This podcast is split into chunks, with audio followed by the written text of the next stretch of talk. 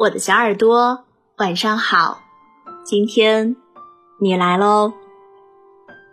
我很少看综艺节目，因为很多时候总是会觉得自己的时间总是不够用，而看综艺、追剧什么的又总是太浪费时间。前段时间忙里偷闲去看了《王牌对王牌》的收官作，想在节目里给自己找回一点乐趣。也舒缓一下总是紧绷起来的眉头，却没曾想到华晨宇在节目里分享了某一段时间的心情。他说，有一次自己站在家里的阳台上，看着这个世界，突然就有一种冲动，很想跳下去。原来，表面上看起来爱笑、勇敢、努力的人，其实背地里。也会悲伤，会孤独，会脆弱。在听到他们说的那些自己孤独经历的时候，突然让我明白，这个世界上其实孤独是相通的。抑郁是每个夜深人静的时候困扰很多人的顽疾。突然想起来有一首歌，素雨阳的《十一种孤独》。我记得每次加班或者开会到凌晨一个人回家的时候。我就会单曲循环这首歌，但没有因为歌曲里的孤独而孤独，反倒觉得世界的另一个角落也一定会有一个人在和我一起孤独。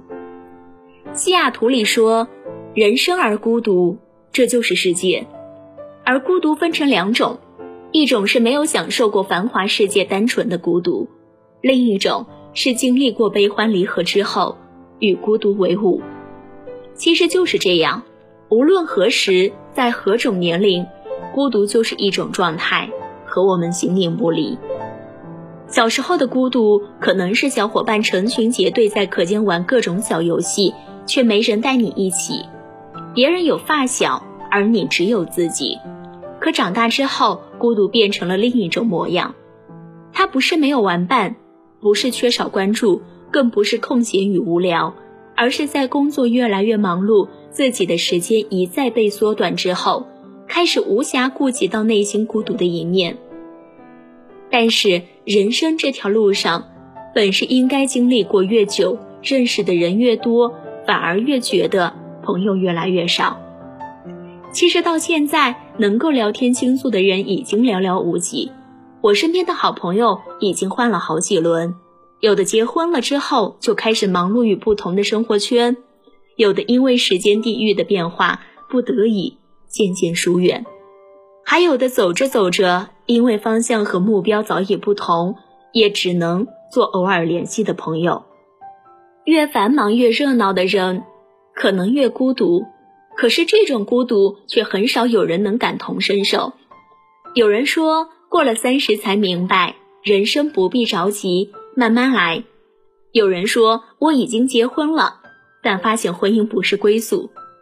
还有人说，一个小学生的妈，孤独对我来说太奢侈，不敢想象。